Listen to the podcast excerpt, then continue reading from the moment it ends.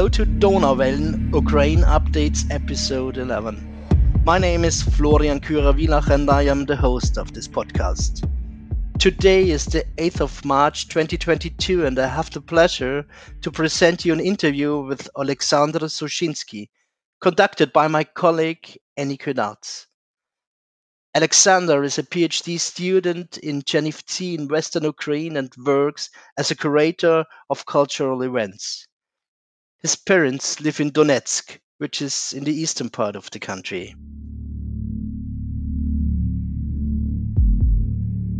I am speaking today with Alexander Sushinsky, curator and lecturer with whom we actually worked together last year in a common project, Anabasis, uh, and who is organizing contemporary um, experimental music festival and did it in the past initiated a series of art projects and festivals in cities like donetsk and lviv he also launched a series uh, of lectures on contemporary art in many in several cities like lviv ivano-frankivsk odessa kiev or chernivtsi.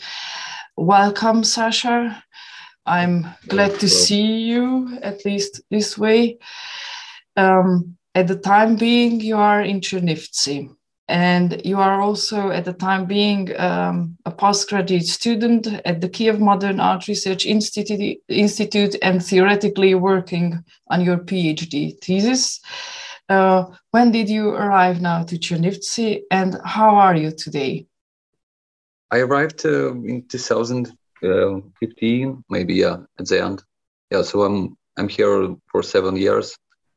A great part of my life here, um, and uh, yeah, I'm fine. I'm safe, uh, more or less.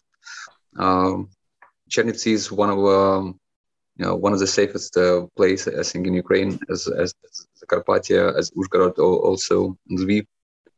So uh, so far, yeah how does the present situation look in Chernivtsi? Could you describe a bit the situation in the city? I think yeah, it, it's the situation is more, more or less safe, uh, and uh, um, all, all, all my friends and uh, uh, uh partially me also we are um, we are working and we are uh, helping in volunteering and in numerous volunteering centers, and um, just like humanitarian assistance, some yeah, buses with humanitarian assistance and food and so on and so on, going to Mariupol, to Kharkiv, to Kiev. So yeah, the situation is um, it's it's okay and it's safe. Um, people are here. Uh, someone works uh, in volunteering centers, and uh, yeah, it's more or less okay. Could you speak a bit about your volunteer work? What exactly are you doing? As for me, uh, I'm not so active as, uh, uh as, as, as my friends because uh, uh, two days ago we um, we organized uh, uh, with, with, my friends with uh, Maria Gisyan and Taras Plataika and some other people. We organized um, our like a private um, basement like, with some volunteering medicaments and some uh, food uh, and in a bunker. It was a uh, um, in past it was a art center bunker, and and we, we tried to drag and drop some things to to, to, put some mm, things here in bunker.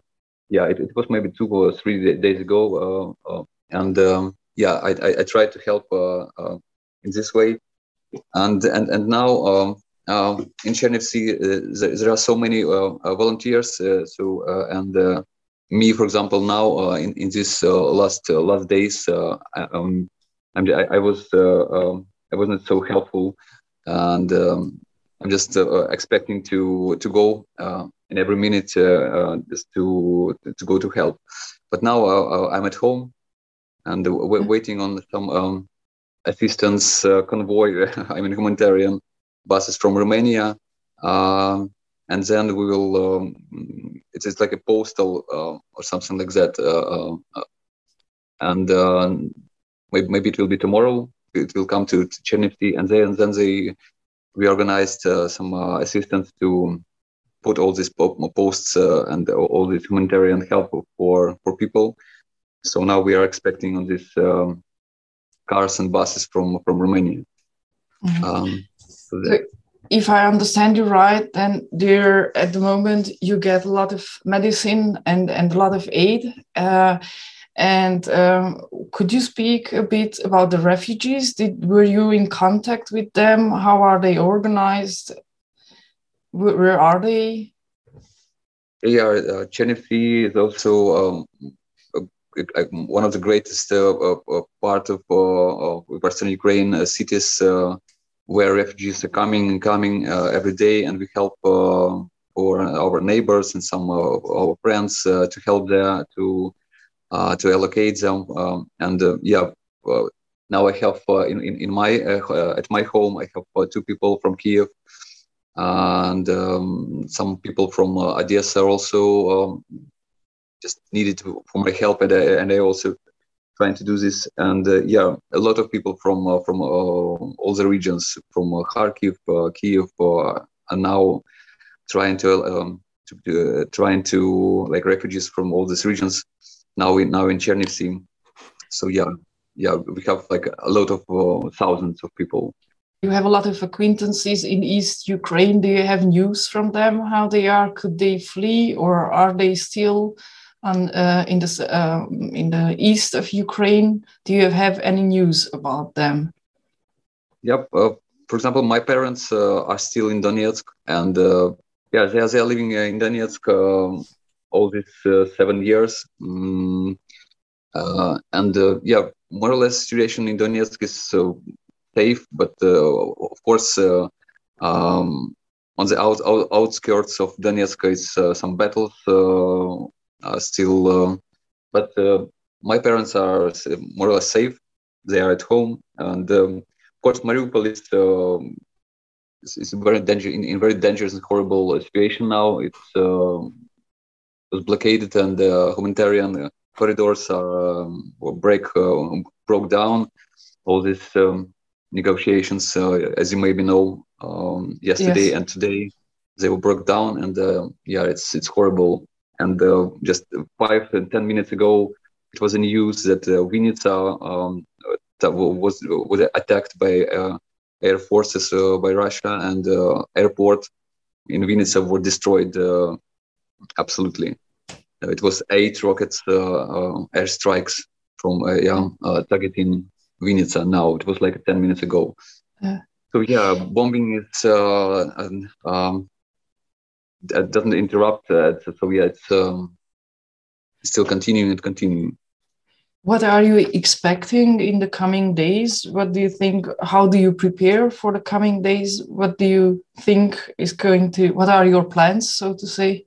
Oh, it's it's, it's hard to say because uh, um, yeah, yesterday my wife uh, she fled to Romanian um, border and then uh, uh, from Chernivtsi to, to Romanian border um, uh, to Porubny, and then they um, they're going to uh, by bus to um, mm, Italy and then from Italy to Portugal.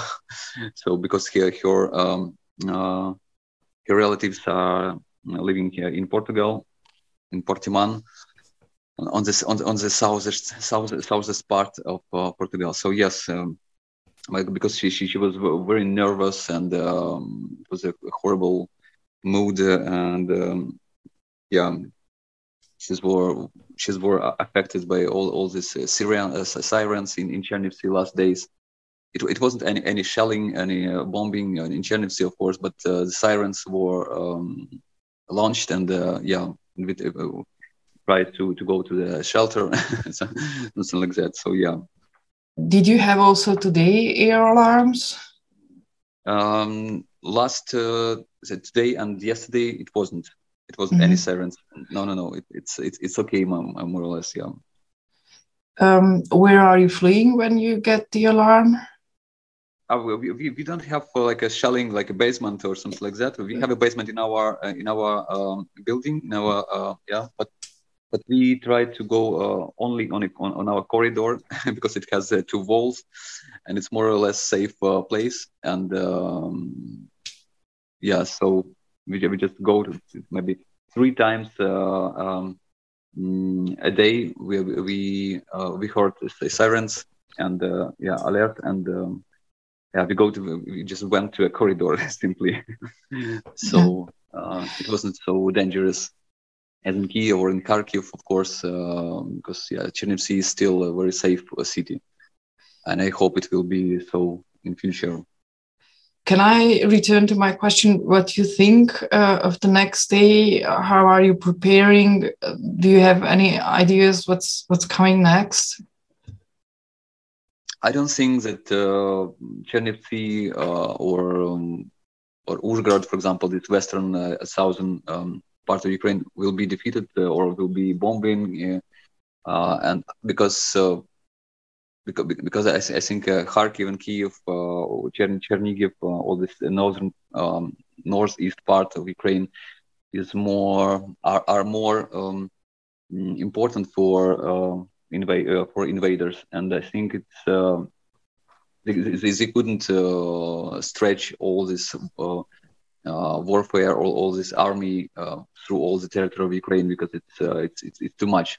But of course, we have um, maybe expectations because uh, because they, they they go to Kherson and Nikolaev is a southern part uh, from um, Black Sea uh, cities, and it's um, it's not so nearest to Chernivtsi, but it's uh, 600 kilometers from Nikolaev and Kherson. So, um, but they, they couldn't um, defeat uh, um, all these cities. They resist. And Kharkiv and Kiev and Kherson, uh, it's so it, it's very uh, hard to defeat all the cities, and that's why I think my mm, predictions uh, in one week, in uh, I hope uh, the Chernivtsi will will be safe. Um, we always ask our partners what you think we can do for you from here where we are. What do you expect from us? It's hard to say. You, you can do um, uh, all that uh, people do in, uh, in, in Europe, in throughout the world, is to, to donate, to help in some humanitarian, if you if you can, if you um, if you want. But um, I think it's all a very general uh, request uh, to all the world and uh, maybe to insist or to because you know the the, the, the most um, important problem now in Ukraine in, in the security is um, uh, I don't know how to mm, how to uh, how to explain it correctly, but it's uh, to close heaven. Yeah from from this rocket no fly uh, zone uh, you mean? No fly zone yeah yeah uh, to provide no fly zone with nato but but now we i don't know what civilians in germany for example can do maybe to insist to make some protests some I, I don't know how to do it. Mm, but uh, of course, it's, uh, uh, it's it's very important for Ukraine now and for for civilians, for, for children in in, in the cities like in Vinnytsia and Bucha and for, outskirts of Kiev but uh, I don't know is it possible whether it's possible because it's like a third world war. Uh, maybe no one wants it, so that's all I, that, that I can I can say. Finally, I have one last question. Is there something I didn't ask you that you would like to tell us? I don't. I don't have any ideas now. Um, I think it's more or less it's okay. Then I thank you for your time and take care of yourself and of, of the your new neighbors, so to say. And we keep in touch. Yeah, yeah. Thank you, Annika. Thank you so much.